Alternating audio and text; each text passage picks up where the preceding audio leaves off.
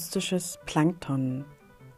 24 Postkarten an 24 Autorinnen, biografisch, fiktiv und persönlich, subjektiv ausgewählt und geschrieben von Theresa Art. Postkarte Nummer 20 geht an die kanadische Autorin Lucy Maud Montgomery. 20. Dezember 2020. Dear Lucy Maud Montgomery. Ich habe mir gerade ein paar Radiobeiträge über ihr Leben angehört, einige Lebensdetails aufgeschnappt und mich in gewisser Weise an das Leben ihrer wohl berühmtesten Protagonistin erinnert gefühlt. Selbstverständlich habe ich als Jugendliche ihre Anne-Bücher verschlungen, aus dem Bücherregal meiner Schwester stibitzt, hatte ich es nach der Schule immer eilig, um all die Geschichten der rothaarigen, immer optimistisch gestimmten Anne Shirley zu lesen. Anne of Green Gables ist wohl schon viel gereist, bis nach Japan.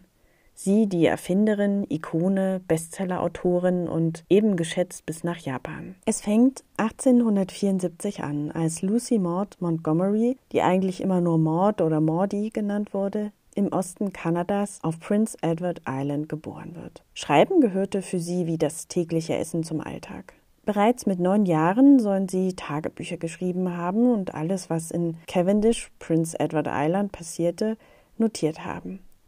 Doch bereits im Alter von zwei Jahren oder nicht einmal zwei Jahren verloren sie ihre Mutter.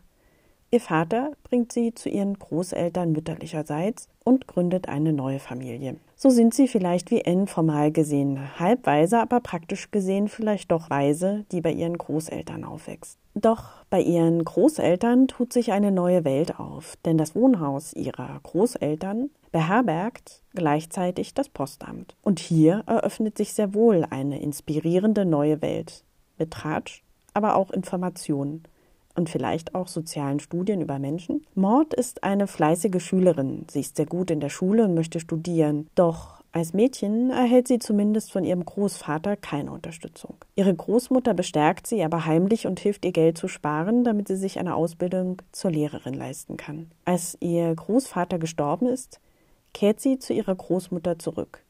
Sie hilft ihr aus im Postamt und schreibt. Sie schreibt ein Dutzend Kurzgeschichten, Gedichte, doch Papier war zu jener Zeit Mangelware bzw. nicht gerade erschwinglich. Also nimmt Maud alles, was sie kriegen kann.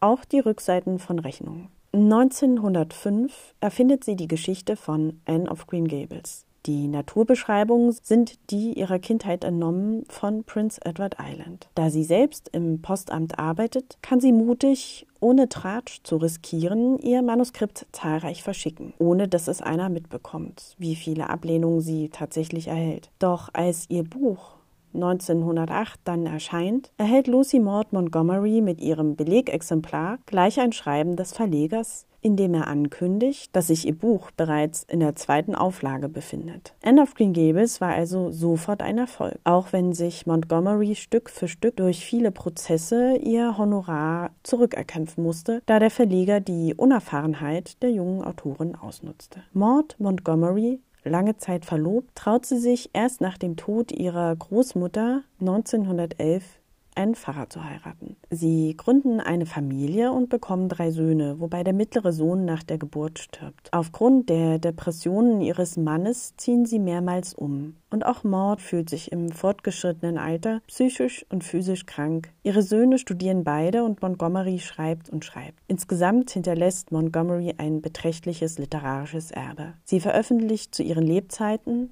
23 Romane, ein Gedichtband sowie Essays über tapfere Frauen, schreibt um die 400 Gedichte und 500 Kurzgeschichten und ihre posthum veröffentlichten Tagebücher umfassen über 5000 Seiten. Der erste Band von Anne of Green Gables wurde innerhalb der ersten fünf Jahre 32 Mal neu aufgelegt. Ich finde ja Zahlen nicht ganz so wichtig, Maud Montgomery, doch ich schreibe sie hier auf, weil ich es beträchtlich finde und sie eben nicht als Mädchenliteratin abgetan haben möchte. Ihre Interessen waren so vielfältig. Alles wurde in irgendeiner Weise notiert, zum Beispiel in Scrapbooks, mit ausgeschnittenen Artikeln und Fotos. Dabei galt ihr Interesse eben nicht nur der Literatur. Bei ihrer Hochzeit bestanden sie darauf, getrennte Konten zu behalten, so dass ihr Schriftstellerinnengehalt vollkommen ihnen gehörte. Vielleicht, weil ihre Interessen so breit gestreut waren und sie mit ihrem eigenen Geld auf diese Weise tun tun konnten, was sie wollten. Sie besaßen schnelle Autos, entwickelten ihre Fotos in ihrer eigenen Dunkelkammer und schrieben ihre Manuskripte auf einer Schreibmaschine, als Schreibmaschinen unter Schriftsteller, Schriftstellerinnen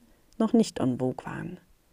Und nicht zuletzt inspirierten sie mit ihrem literarischen Schaffen andere Autorinnen, wie zum Beispiel Astrid Lindgren. Denn wer weiß, ob es Pippi Langstrumpf ohne die rothaarige Anne gegeben hätte. 1942 stirbt Lucy Maud Montgomery vermutlich an einer Überdosis. Nachdem es ihrem Mann immer schlechter ging und ihr selbst auch, und sie sich zunehmend Sorgen um ihre Söhne machte. Ihr literarisches Erbe ist groß und auch so inspirierend. Man darf sich eben nicht gleich verschließen bei dem Stichwort Mädchen-Frauenliteratur.